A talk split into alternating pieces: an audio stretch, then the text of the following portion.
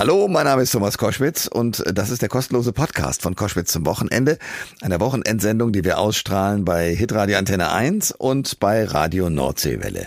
Und heute habe ich einen Mann dabei, den ich extrem spannend finde, der jetzt ein Buch hat, mehr oder weniger schreiben lassen, muss man ehrlicherweise sagen, aber der selbst Großartiges leistet und das mit einer großen Bescheidenheit wunderbar hinbekommt. Er ist Ironman auf Hawaii und einer der erfolgreichsten äh, ja, Triathleten der Welt, Patrick Lange. Er kommt eigentlich ursprünglich aus Hessen, ist aber inzwischen natürlich in der Welt unterwegs. Und er wird uns ein bisschen versuchen, in diesem Podcast auch den, sagen wir mal, nicht so sportaffinen Menschen wie mir beizubiegen, wie man vielleicht doch zu einem äh, vielleicht Mini-Athleten im Bereich Triathlon werden kann. Viel Spaß. Der Thomas Koschwitz Podcast.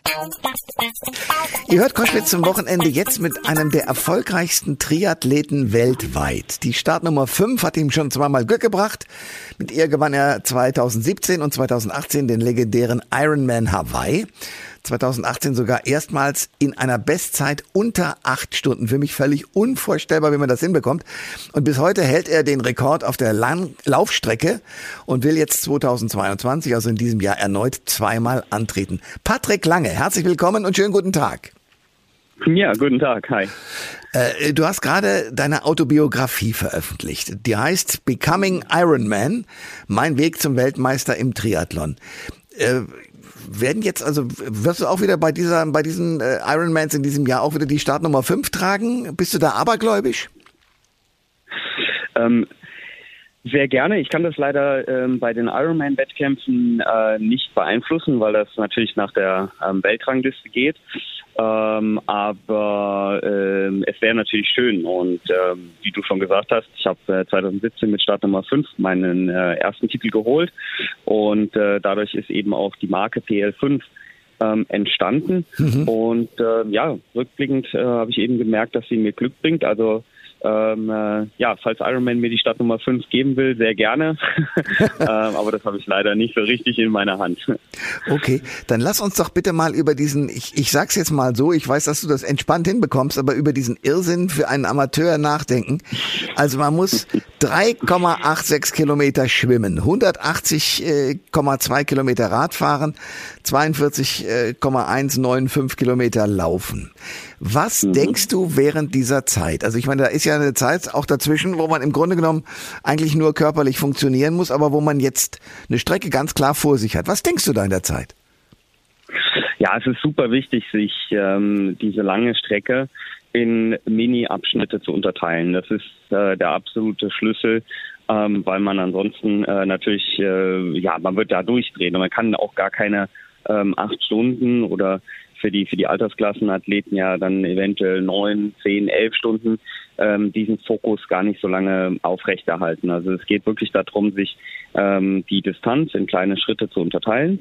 Mhm. Ähm, und äh, dann achte ich tatsächlich wirklich darauf, ähm, beim Schwimmen wirklich auf den perfekten Armzug. Äh, ich, ich, ich arbeite mich wirklich von Armzug zu Armzug, von Pedaltritt zu Pedaltritt, äh, von Laufschritt zu Laufschritt, dann von Verpflegungsstelle zu Verpflegungsstelle. Also okay. man ähm, äh, ist wirklich gut beraten, sich das Ganze eben ähm, äh, ja aufzustückeln ähm, und dann gegebenenfalls auch immer mal wieder die Gedanken, ähm, den gedankenfreien Lauf zu lassen. Ähm, es ist eben immer wichtig, sich wieder auch zurückzubesinnen. Also es ist wichtig, auch mal loszulassen und ähm, vielleicht für fünf Minuten sich in wie so eine Art Helikopterperspektive zu äh, äh, begeben, von oben zu beachten und ähm, dann aber wieder zurück zum Fokus zu finden. Und äh, ja, ich denke, dass das äh, nur so kann es funktionieren, weil der versucht acht Stunden den Fokus ähm, 100 Prozent aufrechtzuerhalten, das, das äh, kann, nicht, kann nicht gut gehen. Der Mann leistet Unglaubliches bei dem äh, Ironman auf Hawaii, wobei jetzt ist es so, äh, dass der nächste Ironman zunächst mal ja gar nicht auf Hawaii, sondern in Utah stattfindet. Wird dich dieser Lo Location-Wechsel irgendwie äh, beeinflussen? Also ist das dann eine andere Situation für einen oder ist es einfach furchtbar egal, wo das stattfindet? Hauptsache, es sind die richtigen Distanzen. Hm. Nein, es ist tatsächlich nicht egal. Es ist ähm, zum ersten Mal so in der Karriere unserer oder in der, in der, in der Zeit unseres Sports, ähm, dass die Weltmeisterschaft außerhalb ähm, von Hawaii stattfindet. Für uns ist Hawaii das ist unser magischer Ort, das ist ähm, unser Mecker. Diesen Triathlon will jeder gewinnen. Das ist das, wo alle Triathleten hinwollen. Ähm, aber geschuldet äh, der Corona-Krise ähm, wurde der äh, 2020er und der 2021er Ironman auf Hawaii abgesagt.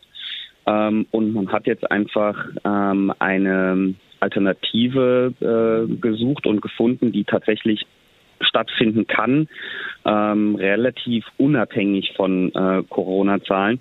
Daher hat man sich für amerikanisches Festland entschieden, ähm, was ich sehr gut finde, was aber auf der anderen Seite natürlich auch ähm, äh, klar ist, dass dieser Wettkampf ähm, zwar eine Ironman-Weltmeisterschaft ist und äh, derjenige natürlich äh, sich danach, äh, der Sieger dann auch Weltmeister nennen kann, aber es muss klar sein, dass von der Wertigkeit her dieser Wettkampf nicht an den Ironman Hawaii ranragen ähm, wird. Hm.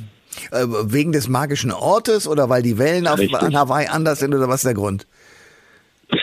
Einfach wegen des magischen Ortes. Okay. Ähm, das ist einfach die, die Insel auf Hawaii ähm, wie gesagt, der, der, der Ursprung unseres Sports ist dort begründet. Ähm, der erste Triathlon, ähm, äh, die erste Triathlon-Langdistanz hat auf Hawaii stattgefunden.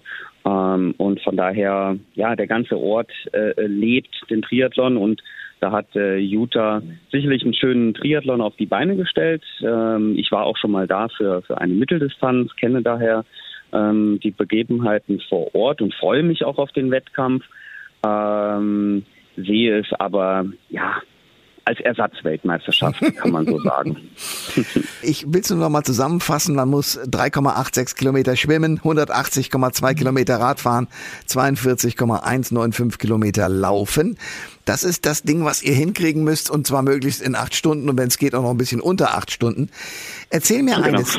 Was, was passiert mit dir, wenn du morgens aufstehst, sagst, okay, ich stehe hier am Start. Das erste ist ja das Schwimmen.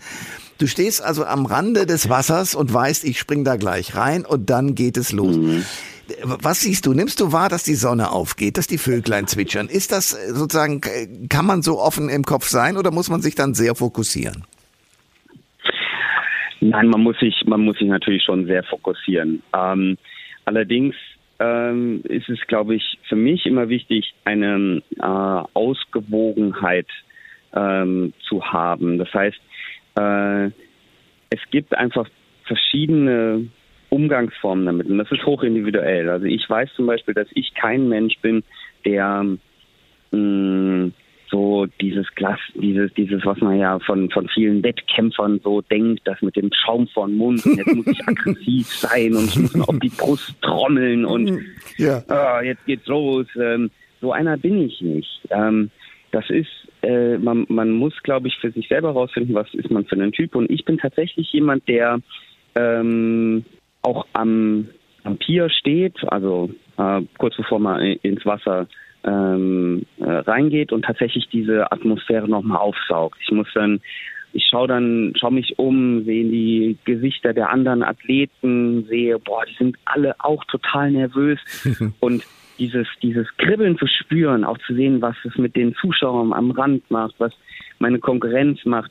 Dieses Kribbeln, dieses, dieses, ähm, ja, äh, dieses Knistern, das weckt bei mir ähm, dann wirklich den Tiger sozusagen und das löst bei mir diesen, diesen Wettkampfgedanken aus und dann kann ich erst Vollgas geben. Und, und seid ihr, äh, die, diejenigen, die da gegeneinander antreten, äh, wie weit geht das? Ich meine, ihr, ihr wisst alle, ihr habt eine, eine unfassbar harte Zeit dann, also acht Stunden oder weniger äh, vor euch. Ähm, Jan Frodeno hat äh, gewonnen, da musstest du aussteigen und, und abbrechen. Ja. Äh, ist man dann wirklich boshafter Gegner oder äh, versteht man sich gegenseitig und würde sich im, im Regelfall eigentlich eher helfen, als äh, dass man da so verfeindet ist und sozusagen ähm, seinen eigenen Kopf nur durchsetzen will?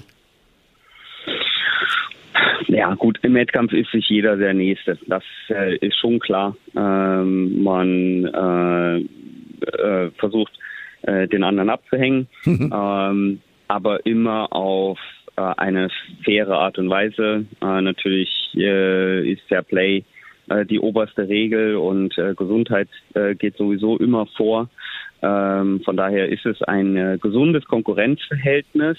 Und wir haben natürlich jetzt in Deutschland äh, dankenswerterweise äh, äh, für unseren Sport eben auch die Situation, dass wir drei aktive Ironman-Weltmeister am Start haben. Dadurch ähm, hat der Sport äh, eine, eine erhöhte Aufmerksamkeit bekommen, nicht zuletzt auch ähm, dadurch, dass wir natürlich mit dem Ironman Frankfurt ein, ein tolles Event auf hessischem Boden haben, ähm, was ich leider noch nicht gewinnen konnte als Hesse. Das ist natürlich noch so ein bisschen so ein kleiner, ah, das muss ich äh, nochmal nachholen. Ich stand bis jetzt nur äh, einmal auf dem Podium.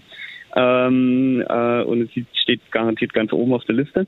Aber ähm, nein, Fairness geht vor, ähm, die Konkurrenzsituation ist toll, ähm, aber äh, nee, also man, man achtet dann schon auch darauf, dass man beim Schwimmen genug Platz lässt, äh, dass man beim Radfahren äh, niemanden äh, schneidet.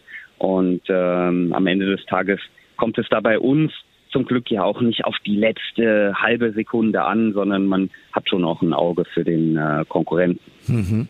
Ähm, sag mir eines. Also das, zum ja. Beispiel, da habe ich, Entschuldigung, da, ja. da fällt mir gerade im Moment noch eine ganz tolle Geschichte dazu ein, die ich 2017 erlebt habe. Und zwar war das so, dass ich mit meinem Konkurrenten David McNamee, der dann am Ende Dritter wurde, über den Ali Drive äh, gelaufen bin. Das ist die ganz berühmte Straße, wo der Ironman sein Ziel und seinen Startpunkt hat. Und ähm, wir laufen daher und es ist eigentlich klar, wir sind die besten Läufer ähm, am heutigen Tag und dass äh, der Sieg wird zwischen uns ausgemacht. Und ähm, es ist so, dass ich an der Verpflegungsstelle meine Flasche nicht greifen kann und verliere. Und David bekommt es mit und ähm, trinkt aus seiner Flasche. Er hat, er hat seine äh, Flasche gegriffen, trinkt daraus, tippt mir auf die Schulter und gibt mir seine Trinkflasche. Wow. Und das fand ich einen ganz tollen, großen Move. Und ähm, ich glaube, das ist was, was den Ironman irgendwie auch ausmacht.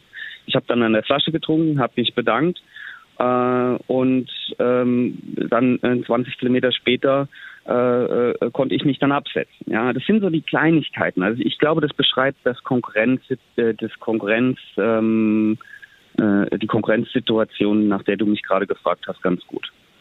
Ich versuche mir vorzustellen, als du das allererste Mal angefangen hast zu überlegen, ich schwimme die Strecke, ich fahre mit dem Rad die Strecke und ich laufe. Das muss man ja hinkriegen. Wie hast du das gemacht beim ersten Mal? Nun gut, ähm, ich mache Triathlon seit ich ähm, 16, 17 Jahre alt bin. Und schon damals äh, war mir klar, dass meine Zukunft auf der Langstrecke liegt. Mhm. Ähm, meine ganze Kindheit ist im Prinzip so gelaufen äh, in Bad Wildungen, dass äh, je länger äh, ich irgendwie eine Aktivität ausüben konnte, äh, sei es Fußballer, sei es die Lauferei, desto besser ähm, äh, wurde ich eigentlich. Ähm, und äh, von daher war es eben für mich immer klar, äh, dass meine Zukunft auf der auf der Langstrecke liegt. Und ähm, um, um nicht beim Sprint zu landen. Ne? Also das Gegenteil wäre, du bist ein 100-Meter-Läufer. Das wäre das Gegenteil. Genau, das konnte ich nie und da bin ich auch wirklich, äh, da bin ich auch immer noch grottenschlecht drinne. Äh, ich kann also was alles was irgendwie mit Schnellkraft zu tun hat, ähm, da äh, ja, da bin ich äh, sozusagen nicht ähm, ins Team gewählt worden in der Schule. ähm, aber ja, genau, also von daher habe ich meinen Job definitiv perfekt ähm, äh, getroffen. Ja, ich, ja. Vers ich versuche mir das deshalb so vorzustellen, weil äh, du sagst zwar zu Recht, du, du portionierst dir deine ganzen Einheiten und die ganzen Lauf- und Schwimm- und, und Radfahrstrecken, nur beim allerersten Mal, wenn man weiß, man mhm. ist jetzt da auf, auf allen drei Disziplinen lange unterwegs, dann hat man ja die Gesamtstrecke vor dem geistigen Auge. Das heißt, das ist ja ein Berg, über den man ja erstmal rüber muss. Also wie hast du das gemacht? Tatsächlich, und das ist auch immer noch so. Ich habe immer noch mega Respekt vor der Streckenlänge. Also zum Beispiel, wenn ich im Training auf Hawaii äh, über, auf den Strecken trainiere, es ist bullenheiß, die Luftfeuchtigkeit, du schwitzt aus allen Poren hm. ähm, und da, da kommt selbst mir äh, der Gedanke, mein Gott, wie sollst du das hier am Wochenende über, überstehen? Das ist ja eine, eine, das ist ja eine Tortur. Hm. Ähm, der Wettkampf hilft. Ähm, ich habe immer das Gefühl, dass die Zeit auch im Wettkampf viel schneller verfliegt, ähm, als, als im Training, weil die Eindrücke äh, äh, viel mehr sind. Du hast die Zuschauer an der Strecke, du wirst angefeuert, du bist viel fokussierter.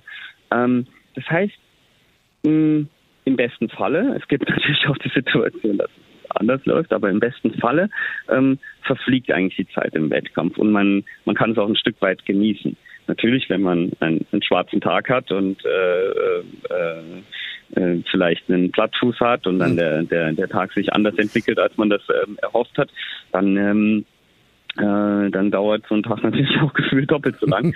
Aber ja, doch, ich hatte wirklich, hatte wirklich meine Bedenken vor dem ersten ähm, ähm, Ironman 2016 in, in Texas, da lag ich abends auch im Bett und habe mir gedacht, oh mein Gott, worauf hast du dich denn da eingelassen? Du ja. musst morgen 42 Kilometer in der Bullenhitze rennen. Ja. Boah, also da, und ich glaube, es ist super wichtig, den Respekt davor nicht zu verlieren. Und ähm, äh, äh, das, das ist definitiv bei mir noch so vorhanden. Ich glaube, wenn man da äh, daran geht und sagt, ja, das mache ich hier ja mit links, dann, dann wird das nichts werden. Also es ist nach wie vor ein eine extreme sportliche Herausforderung. Aber ich frage dich das auch deshalb, weil ich mir die Vorstellung oder weil ich mir vorstelle, kann das auch ein Amateur, also kann das jeder erreichen, was du erreicht hast, sowohl physisch als auch psychisch? Oder bedarf es dann doch einer, sagen wir mal, ganz besonderen Trainingsweise, um das überhaupt zu erzielen? Das ist ja das Schöne an unserem Sport. Ähm, wir haben die Profis auf der einen Seite, wir haben zum, auf der anderen Seite aber auch äh, die, die großartigen Amateur-Triathleten, die ja zur gleichen Zeit am gleichen Ort äh, mit uns starten. Der Ironman Hawaii hat ja äh, zweieinhalbtausend Teilnehmer insgesamt, die mhm. an diesem Tag äh, die Strecke absolvieren. In Frankfurt gibt es äh, sogar noch ein paar hundert mehr. Ähm, das ist das, was, was unseren Sport äh, tatsächlich auszeichnet. Die Geschichten, die die Age-Gruppe ähm, äh, äh, also die Altersklassenathleten äh, schreiben, ähm, ist das ist ganz toll und meiner Meinung nach äh, kann jeder, der äh, sich dieses Ziel setzt, äh, das auch in einem bestimmten Zeitraum erreichen. Meiner Meinung nach ist es möglich, dass jeder mit einer Spurausdauer und, ähm, und, und, und einem strukturierten Trainingsplan diese Strecke absolvieren kann und dabei Spaß hat. Äh, natürlich muss das Training einfließen. Äh, man kann jetzt nicht äh, von heute auf morgen sich ähm, bei, einem, bei einem Ironman-Wettkampf äh, anmelden. Das ist auch aus gesundheitlichen Aspekten wirklich nicht zu empfehlen. Ähm, aber äh, ähm, äh, meiner Meinung nach von, von null auf Ironman äh, ist definitiv möglich in zwei bis drei Jahren. Es gibt jetzt dein erstes Buch, eine Autobiografie. Was lernt man daraus?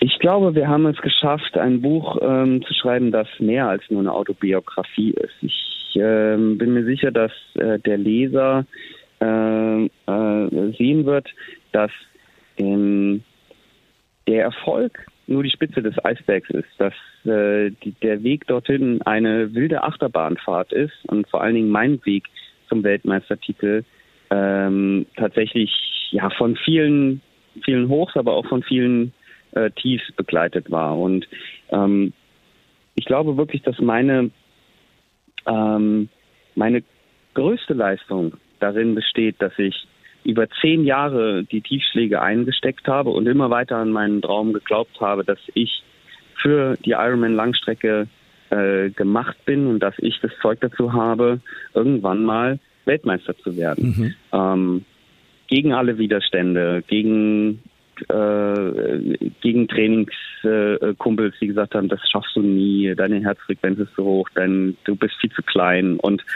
gegen alle Widerstände immer auf mein Bauchgefühl gehört habe und weiter, weiter daran gearbeitet habe und äh, weiter an mich geglaubt habe und dann am Ende des Tages tatsächlich ähm, dieses, dieses Ziel dann erreicht habe. Und für wen hast du das Buch geschrieben?